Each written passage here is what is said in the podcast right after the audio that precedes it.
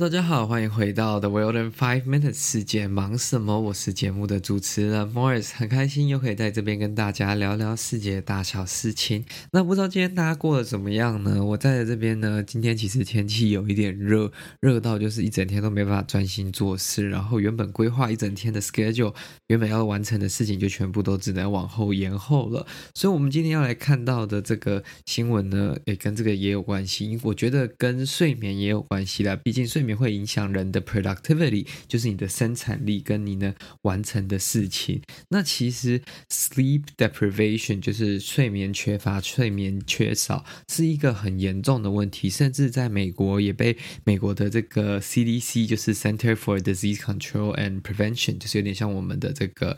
嗯，疾管局、机关署，他们所列为一个公众的危机之一。为什么呢？因为就像我刚刚所说的，它对你人体身身体上的影响、心理上的影响，甚至是你整个生产力以及你的这个决定决策能力，都会有非常大的影响。就是你如果没有完整的睡眠的话，所以呢。这样个问题是在社会当中是很普遍的嘛？那有一个群体其实更容易遇到这个问题，就是大学生的部分，尤其是就是大一大二的这些学生，通常在过去的这些调查跟研究当中，都是最严重以及最常出现这样子问题的一个群体啦。那第一个有可能是因为大学生其实也要身兼很多个工作嘛，毕竟他要读书，他可能要打工，他还要社交。还要完成他生来的规划，然后就为了自己的未来努力等等的，所以这有可能是为什么会造成说他们就是 schedule 比较 pack，然后没办法好好睡。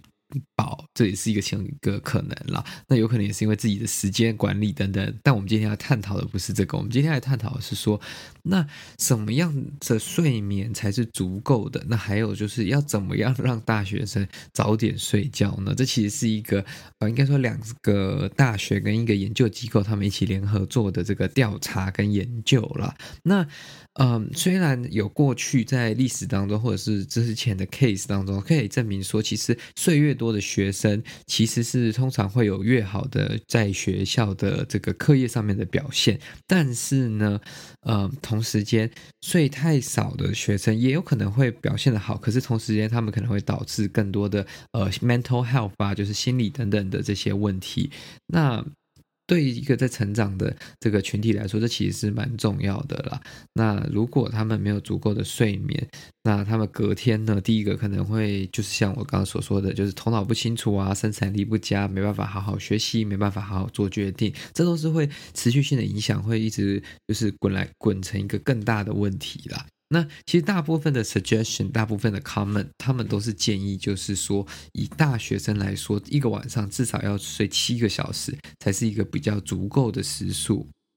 但是通常呢，他们有这个研究指出，有超过六成以上的在美国大学生。经常性的睡不到七个小时，就是基本上都是六个小时或六个小时或更少的这些时间了。那他们就觉得说，哎，这要去研究说为什么他们会这么晚睡？那什么样的方式可以鼓励他们早一点上床睡觉呢？所以呢，有一个研究机构跟 University of Pittsburgh 还有 University of Oxford，就是美国匹兹堡大学跟英国的这个牛津大学呢，他们就一起做了这个研究，来研究说，哎，要怎么样，呃，什么样的方法可以让青少年或者是大学生早点上床睡觉？那他们所发现其中一个就是利用这个 small financial incentive，就是有一点类似金钱诱惑嘛，也不完全是金钱诱惑，就是一点金钱的鼓励也可以讲诱惑，好像有点奇怪啦。那他们就是说，他们呃每一个晚上，假如说那个大学生就参与这个研究的那个学生呢，如果有早点去睡觉，然后睡到足够的时间，就是至少七个小时到九个小时等等的他们每个晚上就会给他七块五美金，所以就是大概三七二十一，呃两百二两百三左右的这个台币。那他们如果有这个鼓励之后呢，其实呢，有拿到鼓励的这个群体呢，就是这个实验群体有十三 percent 更容易会去早睡，那有十六 percent 会呃睡低于六个小时，所以他们基本上都会超过六到超过七个小时。所以，嗯，他们不只是用就是学生主动填的资料，他们有用像是这种智能手表啊，就是 wearable。Activity Tracker 去观察他们的睡眠的这个 pattern，然后用时间的这个概念去计算了，就是像他用多少时间在这个电脑上面、手机上面跟朋友社交花多少时间，写功课、读书花多少时间。那他们其实这个实验只持续了三周，但是。大家就是很意外的，就是说，其实三周过后，虽然晚上没有那个七块五了，只是大部分当初有拿到这个七块五，然后去早睡的那些人呢，都还会维持这个习惯，就是他会至少会维持个几周过后，然后可能慢慢才会变得没有那么的呃准时。但是这是一个好的 sign 啊，就代表说，其实诶，他们还是有在维持一个频率规律，那这是可以帮助他们的。那呃。同时间呢，他们其实是说，这个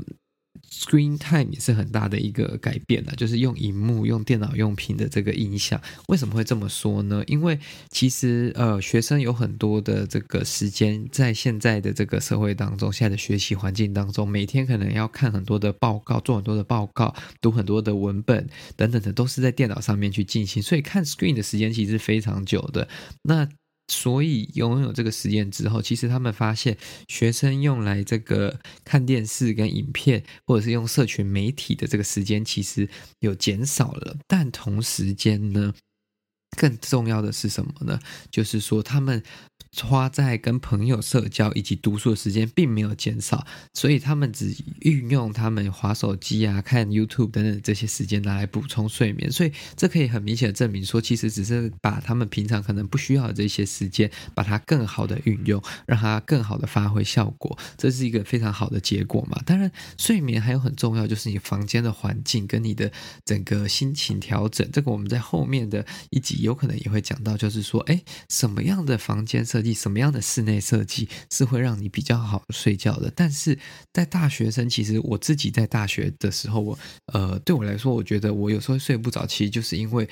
像大一住在宿舍的时候，我记得那时候那个床垫就是很硬的那一种。那我其实个人比较喜欢那种软中带硬或硬中带软的床垫，所以我那时候其实一开始前面可能一两个月都不太睡的。太好，不太深邃了，所以那时候要花很多的时间去这个去调试自己的身体啊，让自己去呃慢慢习惯那个床垫，然后慢慢去。也其实也没有习惯了，就是强迫自己呃可以去睡着这样子而已。但是我觉得这不是最好的方式啦，所以我后来搬出去外面住之后，就要选一块属于自己自己喜欢的床垫。因此呢，大家如果是老听众就会知道，说我今天又要来介绍就是享窝的这个床垫了。为什么会这么推荐呢？第一个当然是它的床垫本身非常的舒适，然后它有一个非常特别的设计，让我自己第一刻躺下去的时候，其实就有点感觉。这个床其实有一点软软的，可是你躺久了之后，它又会比较有点支撑力的感觉，所以就能符合就是对身体的这个脊椎啊跟这个架构比较好的这个硬一点的架构，但是同时间自己又可以符合自己喜欢有一点点那种软软的感觉，所以是一个很神奇的构造了。那我也帮家人买了一个床垫，然后他们是觉得说，哎，也还蛮舒服的。然后躺上去之后，他们是觉得是偏比较有扎实，然后比较。呃，包覆性也同时间蛮高的一个床垫，但是我真的觉得床垫这种东西见仁见智啊，还是要自己体验最准。就是别人讲什么，其实那是别人讲的，自己真的实际去躺过，自己去体验过，才会知道说那个东西适不适合你嘛。那其实想窝呢，今天要跟各位分享这个消息呢，就是他们有全新的北部体验点啦。这个北部的体验点在哪里呢？北部的体验点是在这个成品生活新板店的二楼。那已经在九月一号开幕了，所以大家如果经过的时候呢，就可以去体验看看。更让我觉得更自己啦，我自己更喜欢的点是什么呢？是因为它现场是采一个无人店的模式，所以你去体验的时候就比较舒适一点啦，比较自然一点，不会有一个店员在旁边，你可能不敢就是随便躺啊，就是躺自己喜欢的姿势。但是同时间这个短时间的试躺是不够的。享窝呢，其实你可以在它的官网上面也可以看到，它有提供一百天的试睡。那这一百天的试睡就是你如果真的不喜欢，就把它退回去，他会把钱退给你。但是我自己躺过之后是觉得还好啦，就是真的不太可能，因为它是真的一个呃，第一个价格非常合理，然后可是。它的这个食品完全超越了它的价值的一个产品，所以我真的非常推荐。那刚刚提到的就是说，它在九月一号在诚品生活新板店的二楼正式开幕了他们这个北部新增的体验点。那如果大家在去之前呢，想了解这个产品有什么样特殊的构造特色呢，也可以点我们说明栏下面的链接，现在就去享窝床垫全新上线的官网看看它到底怎么样喽。谢谢各位，那我们今天的新闻就到此结束喽。喜欢这个节目的话呢，再麻烦你帮我分享给你的亲朋好友。我们在基本上 Spotify、Google Podcast 以及 Apple Podcast 等等的这个各大平台都可以收听。那我们就下次再见喽，拜拜。